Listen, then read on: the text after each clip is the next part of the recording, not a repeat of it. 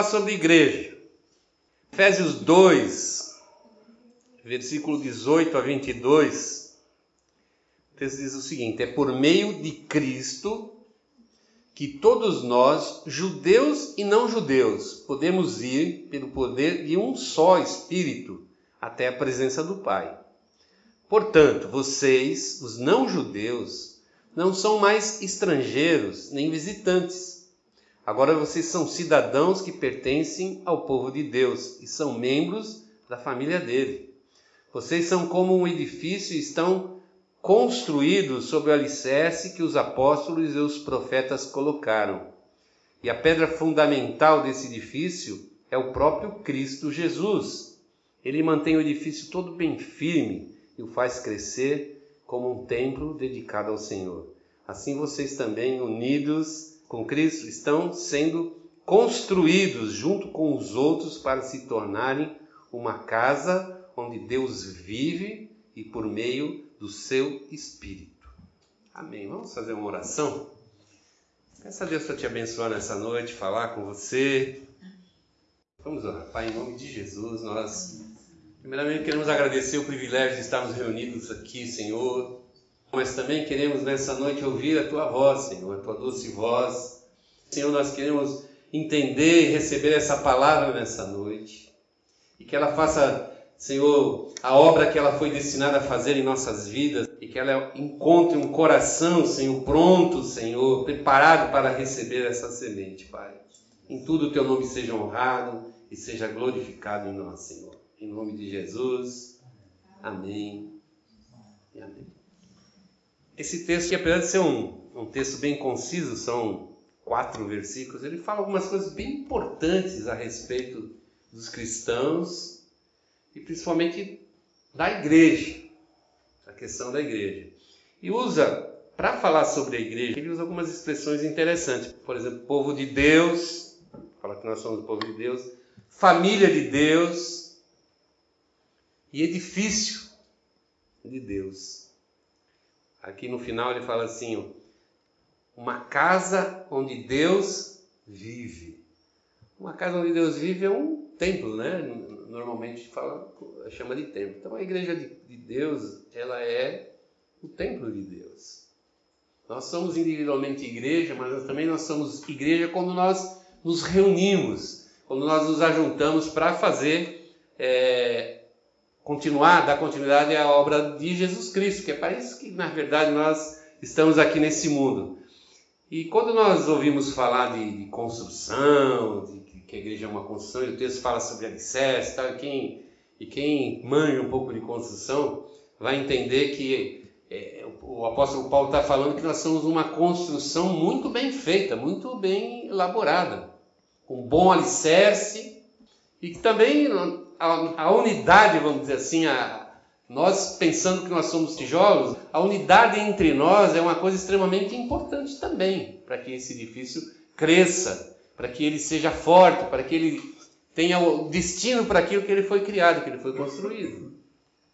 E quando a gente fala em igreja, fala em construção, normalmente nós pensamos na igreja alvenaria. Mas a Bíblia em nenhum momento ela se refere à igreja de Cristo como alvenaria.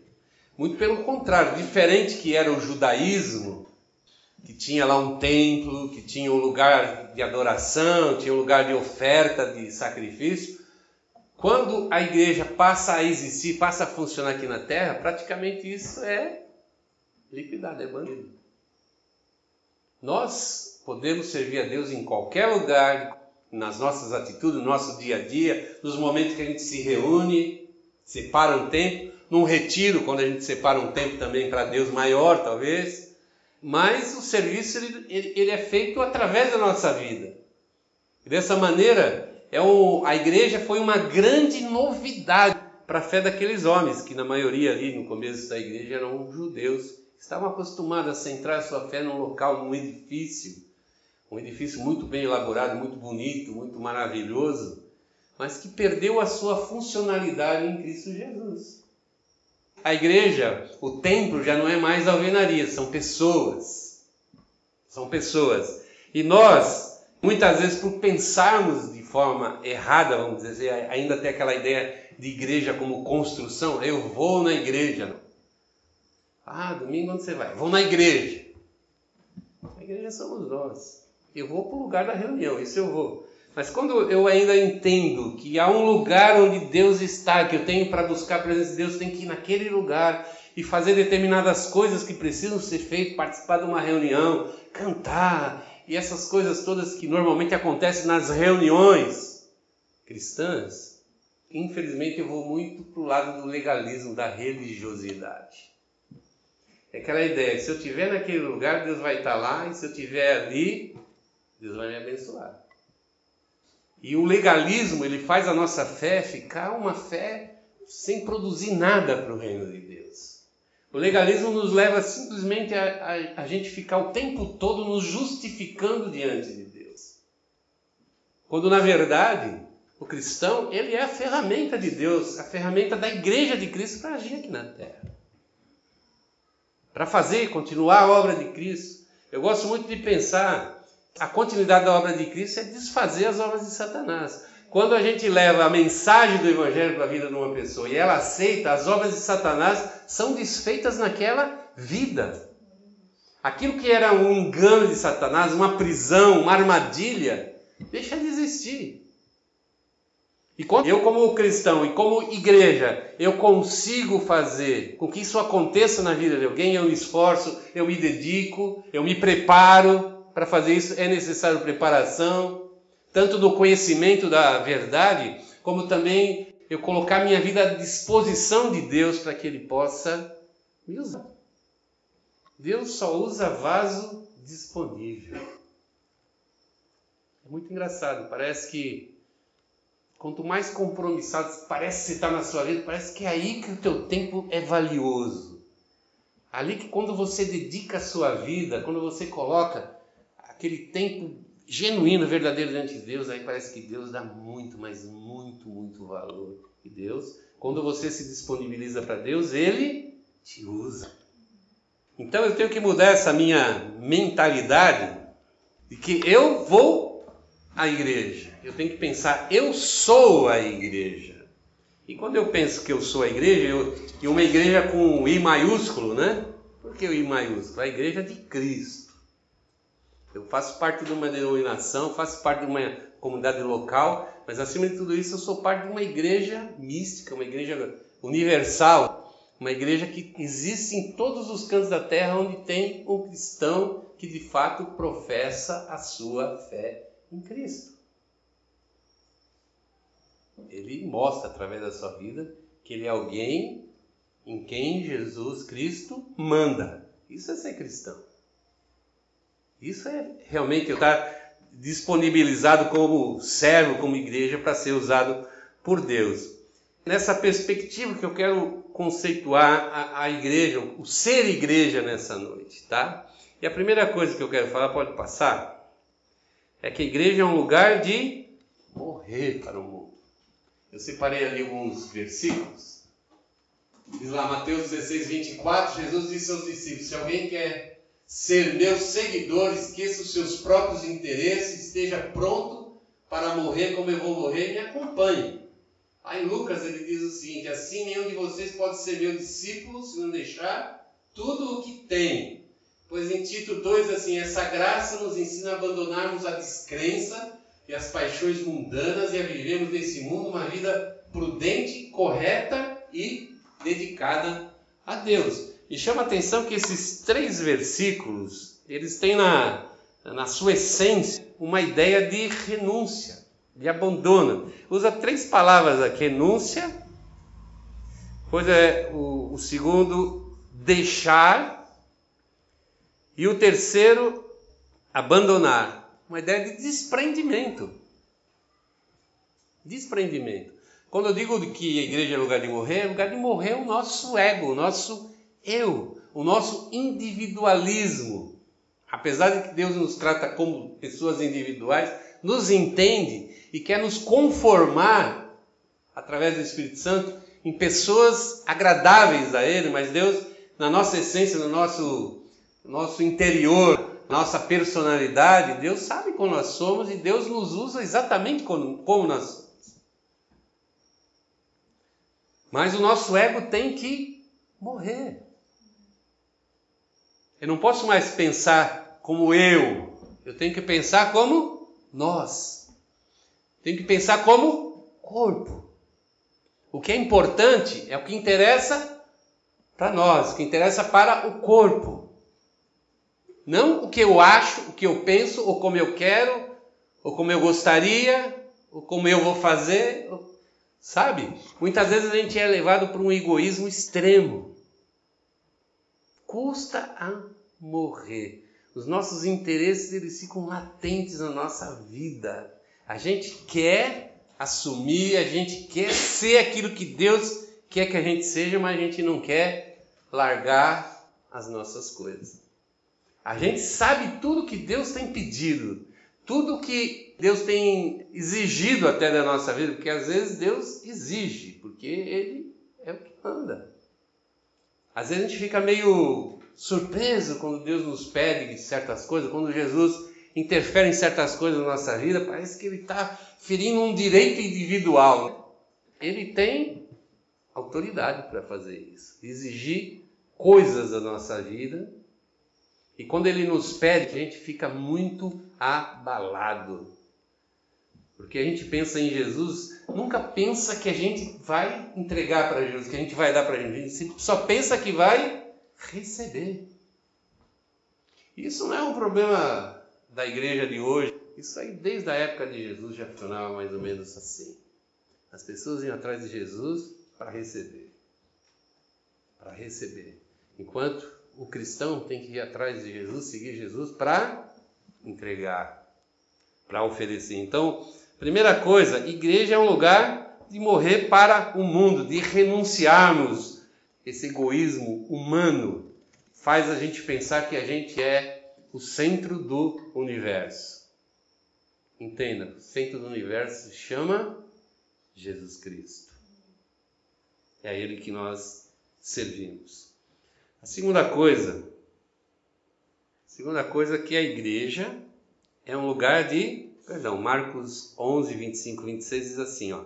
E quando estiverem orando, perdoem os que os ofenderam, para que o Pai de vocês, que está no céu, perdoe as ofensas de vocês. Se não perdoarem os outros, o Pai de vocês, que está no céu, também não perdoará as ofensas de vocês. Isso é muito importante a gente entender o que Jesus Cristo está querendo nos dizer, porque muitas vezes a gente pensa, fala, ah, Deus não vai perdoar meus pecados, a gente pensa nos pecados que a gente teve desde sempre. A verdade é que nós temos duas fases importantes na nossa vida. Uma fase antes da gente conhecer Jesus, uma fase depois que a gente conhece Jesus Cristo. A fase antes de Jesus, quando a gente conhece Jesus, aceita a sua obra salvadora, o seu sacrifício na cruz, a Bíblia categoricamente diz que aquela nossa dívida, os nossos pecados, até aquele dia você falou, Jesus, eu te aceito como o meu Senhor e Salvador, aquilo é apagado. Prescreve aquela dívida. Tá? É como se o Senhor pagasse aquilo no nosso lugar e falou: olha, ele não deve mais nada. Mas aí nós começamos uma outra fase. Uma fase onde a gente já não é mais, não tem mais essa inocência do velho homem. Essa fase do, da falta do conhecimento da verdade. A gente às vezes pecava e nem sabia que estava pecando. Porque a gente achava que o normal era viver uma vida de pecado. Mas quando Jesus vem sobre a nossa vida, aquilo muda, a figura muda. Eu entendo que a minha vida não pode continuar sendo aquela vida de pecado. E a partir daquele momento, o Espírito Santo vai fazer um ajustamento na nossa vida. E esse ajustamento, às vezes a gente quer florear muito, acha que é extremamente espiritual e tal. Não. É uma questão de decisões do dia a dia. Os apóstolos, também Pedro fala várias vezes, né? Olha, antigamente vocês andavam fazendo isso, isso e isso. Agora isso não pode nem passar pela cabeça de vocês. Vocês são novas criaturas. Então, aquele momento de a gente escolher viver uma vida sem pecado. É uma decisão humana, não é decisão mais divina. Eu tenho que falar assim: eu quero viver uma vida agradável a Deus. Em cima dessa minha decisão, eu vou ter que mudar a minha maneira de pensar, falar e agir. Porque eu posso pecar tanto com, pelo pensamento, como pelas palavras, como pelas minhas atitudes. Mas a própria o Novo Testamento admite que, mesmo que a gente diga assim, eu quero viver para Jesus, né? não quero pecar nunca mais, a gente vai, em algum momento da nossa vida, pecar. E o que, que a Bíblia diz que nós temos que fazer? Nós temos que pedir perdão pelos nossos pecados. Então o texto diz aqui que eu tenho sempre que estar buscando perdão.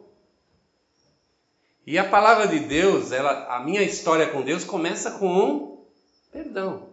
Mas o texto aqui também diz uma coisa importante, que eu, da mesma forma que eu fico grato quando Deus me perdoa, Deus não suporta nenhum pecado, nem o teu.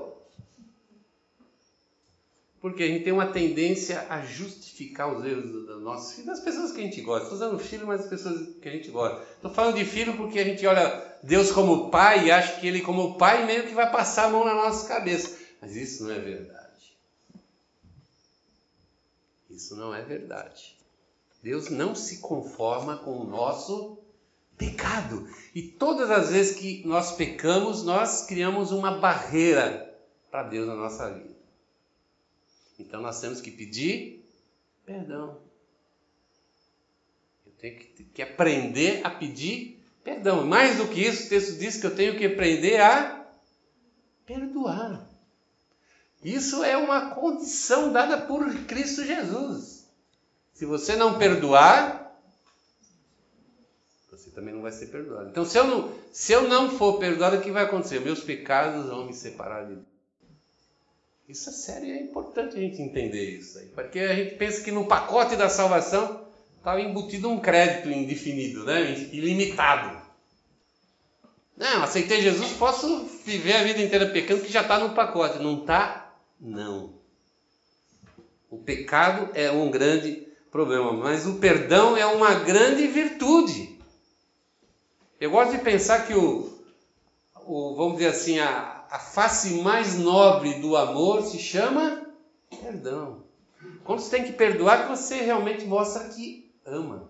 Porque amar quem nos faz o bem, quem é fiel, quem é bacaninha, cheirosinho, né? É ótimo, é tranquilo. O duro é amar quem nos trata mal, quem é infiel, quem muitas vezes se aproveita da gente. Aí é muito difícil, muito complicado.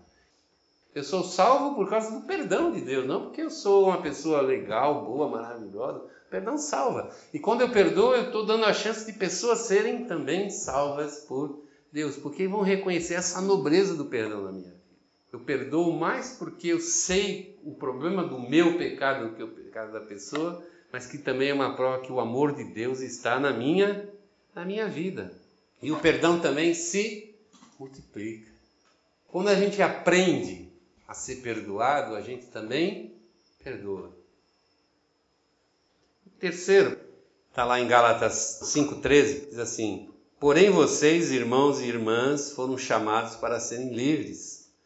Mas não deixe que essa liberdade se torne uma desculpa para permitir que a natureza humana domine vocês. Pelo contrário, que o amor faça com que vocês sirvam uns aos outros. A igreja que é um lugar para morrer, também é um lugar para perdoar e também é um lugar de servir. É um lugar onde eu sou servo e não senhor. Eu mando lá na minha casa, eu mando lá no meu serviço, mas na igreja é diferente. Jesus falou: na igreja o que mais manda é o que mais serve. A ideia é essa. À medida que eu vou crescendo na minha responsabilidade na minha liderança, no meu ministério cristão, mais eu vou servindo. Eu vou servindo. Eu cada vez mais tenho que me colocar nessa condição de servo. Então a igreja não é um lugar para mim ser senhor. A igreja é um lugar estritamente de serviço. Totalmente de serviço. Eu tenho que servir com todos os meus dons, tenho que servir com meus, meu tempo, a minha capacitação pessoal, eu tenho que servir com meus dons naturais, eu tenho que servir com a minha grana, eu tenho que servir com meus bens, eu tenho que servir com a minha vida. É para isso que eu fui chamado por Jesus, para ser um servo. Pela sua misericórdia, diz assim: não, você não é só servo, você é meu filho. Mas eu sou aquele filho que é servo. Então nós temos essa responsabilidade de servir. Igreja é um lugar para servir. Não espere muita coisa da igreja em termos de ser servido.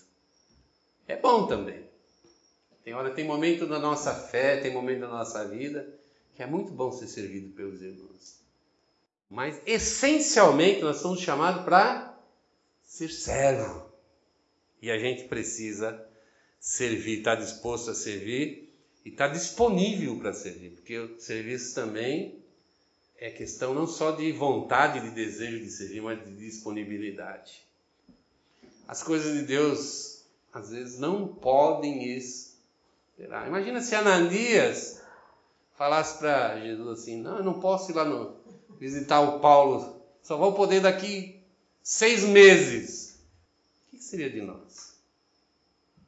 A gente tem que estar disponível. Disponível talvez seja a nossa maior luta, estar disponível. Para terminar, é, segundo a estatística mundial, um terço da população mundial é cristã.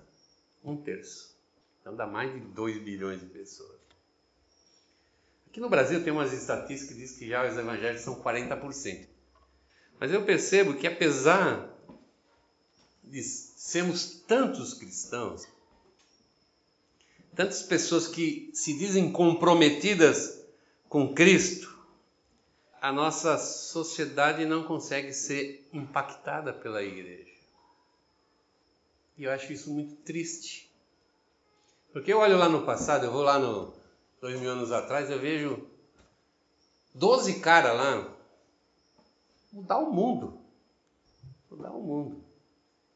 E a gente, se nós formos 40% do Brasil, tem 80 milhões de cristãos nesse país, a gente não consegue impactar a sociedade. A sociedade às vezes nem percebe, nem sente a presença da igreja. A igreja é invisível, né? A igreja que vive para si mesmo. A igreja que porta fechada. A igreja que se basta.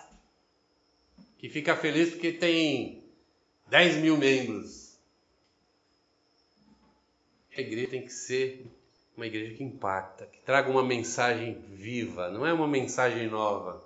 Porque a mensagem do Evangelho já tem dois mil anos, todo mundo sabe decore e salteado. As pessoas precisam ver um tipo de cristão, um tipo de igreja diferente.